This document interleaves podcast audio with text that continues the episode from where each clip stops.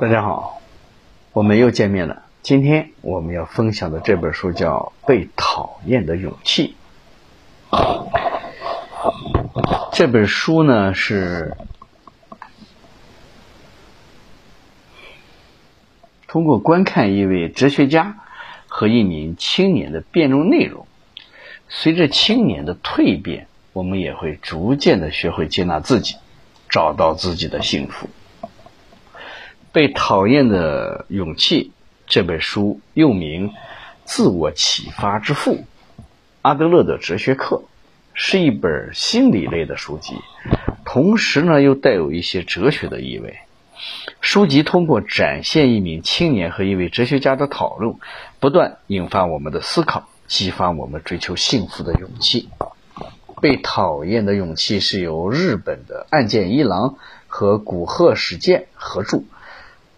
岸见一郎是一名哲学家，主要研究领域是阿德勒心理学以及古代哲学。古贺史健是一名自由作家，擅长问答题材。本书的核心内容有五个部分：第一个是我们的不幸是自己的问题；第二个，一切烦恼都来自人际关系；第三个，要分清人生课题。让干涉你生活的人离开你。第四个，认清自己不是世界的中心，要有被讨厌的勇气。第五个，人生是连续的刹那，过好此刻就能收获幸福。被讨厌的勇气呢，是由日本的岸见一郎和古贺实践合著的，其中岸见一郎是一位哲学家。他主要的领域是研究阿德勒心理学以及古代的哲学，同时他也在精神科医院为很多青年人做心理辅导。而古建是古贺史健是一位自由作家，擅长问答题材，因此呢，被讨厌的勇气也是一本对话体的著作。被讨厌的勇气的阅读门槛不高。即适应于没有任何心理学基础的大众学习阅读，也可以作为专业的人员临床指南。这本书的动人之处在于，没有展示任何极端的案例，炫耀作者的理论或者是学术水平，而是塑造了一个平凡真实的青年。这个青年和生活中的我们有着非常多的共同点，比如。他被困扰的问题有：要不要活在别人的期待里？如何面对自己的缺陷？如何处理自己的人生课题等等。这些问题几乎每个人每天都会遇到。因此，读书的时候，我们会感觉青年和哲学家之间的互动有很强的代入感。书中那个向哲学家发出提问、进行辩论的青年，仿佛就是我们自己。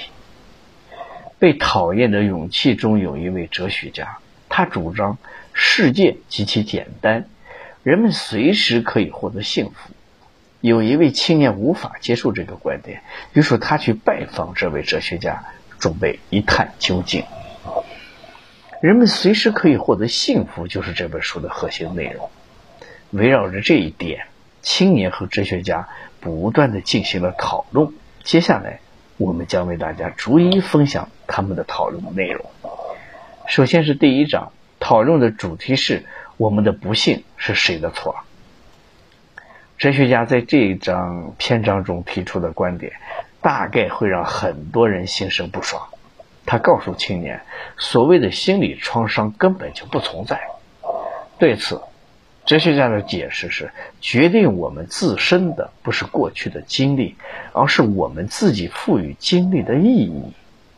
为了说明这一点，哲学家讲了一个常见的惯例。很多人在心底都会有一个想法，就是我的性格天生悲观，如果我能变成像谁谁谁一样的乐观，就会很幸福。但是阿德勒心理学认为。生活方式是自己主动选择的结果，我们不肯改变，是因为我们不知道如何面对未知，所以我们才会选择维持现有的不幸状态。人的不幸不是因为过去或者环境，也不是能力不足，而是缺乏勇气，缺乏那种获得幸福的勇气。谈到这儿，哲学家与青年讨论第一个问题就告了一个段落。接下来，我们将为大家分享这本书的第二章，主要是一切烦恼都来自于人际关系。首先，哲学家提出了一个或许让人感到不愉快的概念：自我意识过剩。自我意识过剩的人是感觉不到幸福的。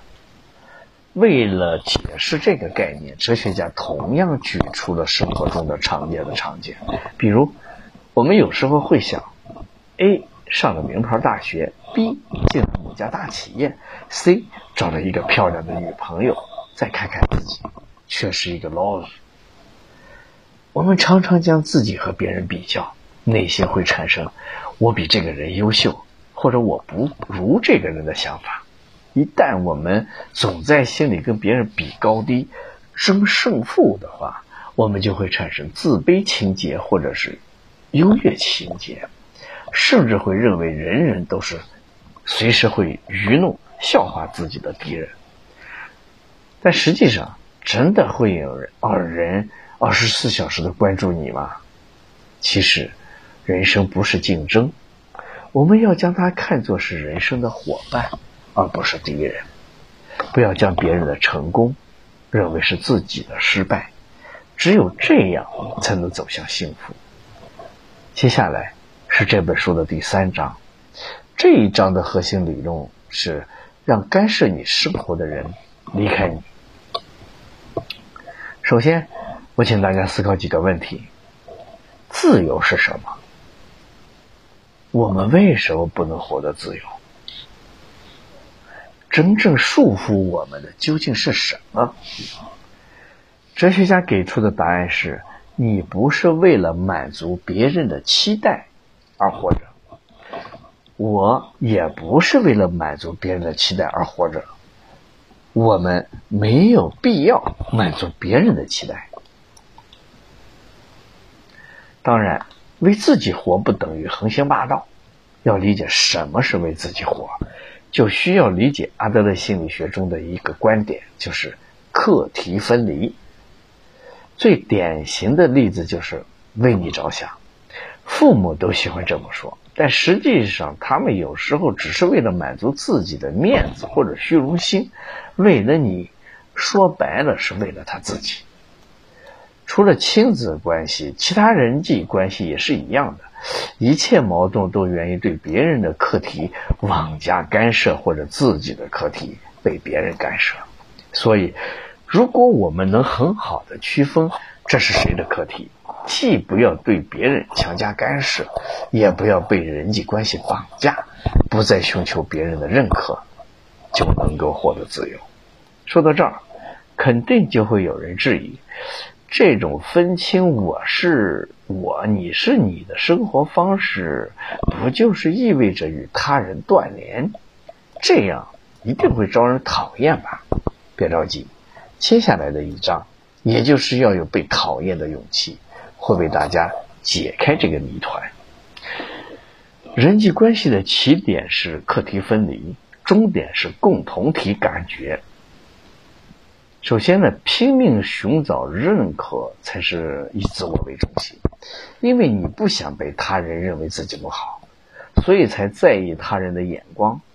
这不是对他人的关心，而是过度的在意自己。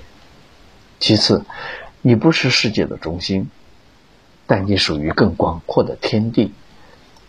我们属于家庭、学校、企业、国家，甚至宇宙。如果你是学生，只看到学校这个共同体，那么一旦你在学校过得不好，就会没有归属感。但是如果你还关注更大的世界，就会觉得学校生活不过是杯中风暴，只要跳出杯子，风暴也就会变成了微风。接下来我们要进入这本书的最后一章，也就是认真的人生，活在当下。在这一章中。有一个最核心的知识点，就是人生是连续的刹那，根本不存在过去和未来。弗洛伊德认为，人生是基于因果论因果论的长故事。你的出生日期、童年生活、进入什么公司，都对你的人生造成了影响。所以你会说错不在我，都是我的经历影响了我。但人生是连续的刹那，因此聚焦此刻，认真而谨慎地做好现在能做的事儿，才能让人生有所进展。比如。想上大学，但是不想学习，就是没有认真过好此时此刻的态度。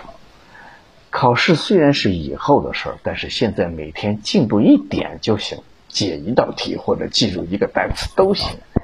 这么看的话，每天都有能做的事儿，今天这一天就是为此存在，而不是为了未来的考试而存在。一个人只要认真的过好此时此刻，他的人生。就会很幸福。讲到这儿，这本书的内容基本上已经讲的差不多了。我们一起来总结一下。首先呢，这本书我们介绍了《被讨厌的勇气》是日本的岸见一郎和古贺史健合著的一本通俗的心理学类书。这本书的亮点是对话题，列举的案例啊也都是生活中的常见问题，因此阅读起来很有代入感。然后呢，我们介绍了这本书的核心论点是：世界极其简单，人们随时可以获得幸福。接着，作者利用五个分论点来支持他的总论点。五个分论点分别是：一，我们不是我们的不幸是自己的问题；第二，一切烦恼都来自于人际关系；第三，要分清人生课题，让干涉你生活的人离开你；第四个。认清自己不是世界的中心，要有被讨厌的勇气。第五，人生是连续的刹那，过好此刻就能收获幸福。好了，以上就是我们这本书的全部内容。恭喜你，我们又学习了一本书。每天一本书，成长一点点。我是秦科，我们明天见。